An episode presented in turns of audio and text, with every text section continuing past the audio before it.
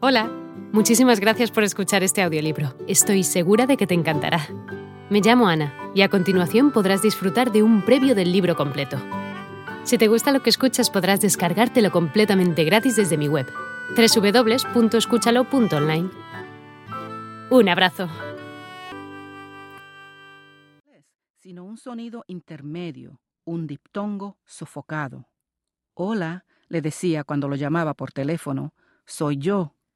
Nunca decía mi nombre porque él me había bautizado Chiquita.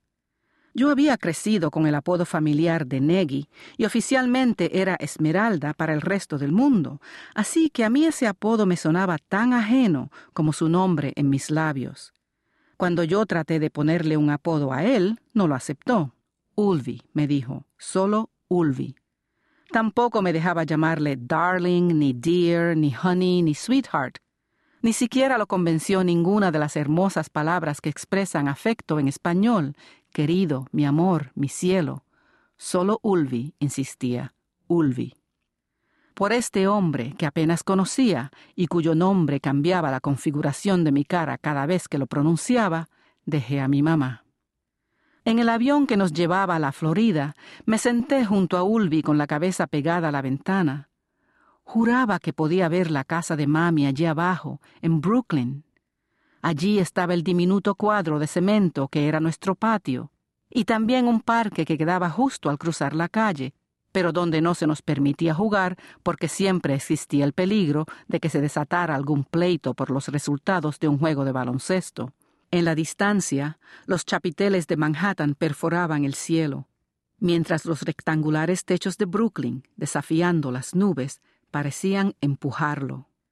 Ocho años antes, en una mañana tan brillante como esta, recostada en un montecillo cubierto de hierba detrás de nuestra casa en Puerto Rico, había buscado en el cielo azul turquesa siluetas y formas que presagiaran cómo serían los Estados Unidos. Estábamos en plena temporada de huracanes y las sombrías nubes cruzaban el cielo azul con prisa, como mami, por llegar a otro sitio. Esa tarde, a bordo del avión de hélice de Pan American que volaba a Nueva York, yo miraba asombrada desde lo alto las lánguidas motas de algodón que me recordaban la guata dentro de los colchones. Una niña podría saltar sobre ellas y rebotar hasta el infinito. Crucé el Atlántico ese día, sumida en un aturdimiento que se intensificaba con la maravilla de lo que estaba pasando pero nada podía prepararme para los Estados Unidos, ni siquiera las historias de los pintorescos estadounidenses reproducidas en el selecciones del Reader's Digest que papi me había dado para que leyera algo en el avión. Mami, mi hermana Edna, mi hermano Raymond y yo habíamos salido de San Juan en la tarde de un día soleado, pero aterrizamos en Brooklyn en una noche empapada de lluvia. En el taxi, desde el aeropuerto hacia nuestra nueva casa en Williamsburg, los focos de los automóviles que venían en dirección contraria iluminaban las gotas que se deslizaban por los parabrisas, haciéndolas brillar y parpadear. Tata, la mamá de Mami, y don Julio, el novio de Tata, bromeaban con el asombro que había en mis ojos mientras yo me esforzaba por ver cuán altos eran los edificios que bordeaban las anchas avenidas.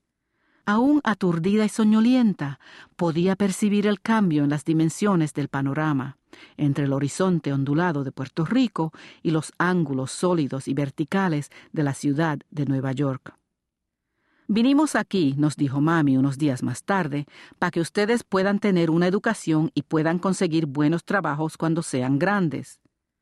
Habíamos venido, pensaba yo, porque Raymond necesitaba atención médica para curarle una lesión en el pie que no había respondido a los mejores esfuerzos y tratamientos de los médicos puertorriqueños.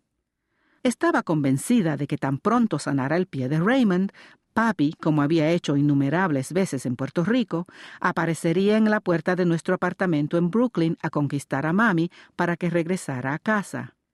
Ese era el patrón, amargas discusiones seguidas de separaciones en las que papi enamoraba a mami para que volviera. Unos meses más tarde nacía un bebé, de manera que a los ocho años yo tenía ya cuatro hermanas y dos hermanos.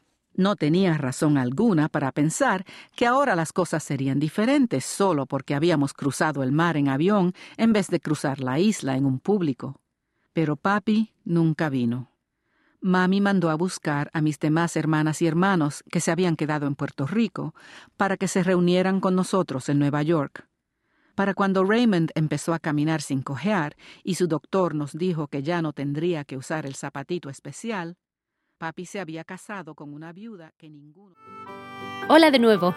No está mal para ser solo una pequeña muestra, ¿verdad? Si te ha llamado la atención, recuerda que encontrarás este audiolibro completo y gratis en www.escúchalo.online.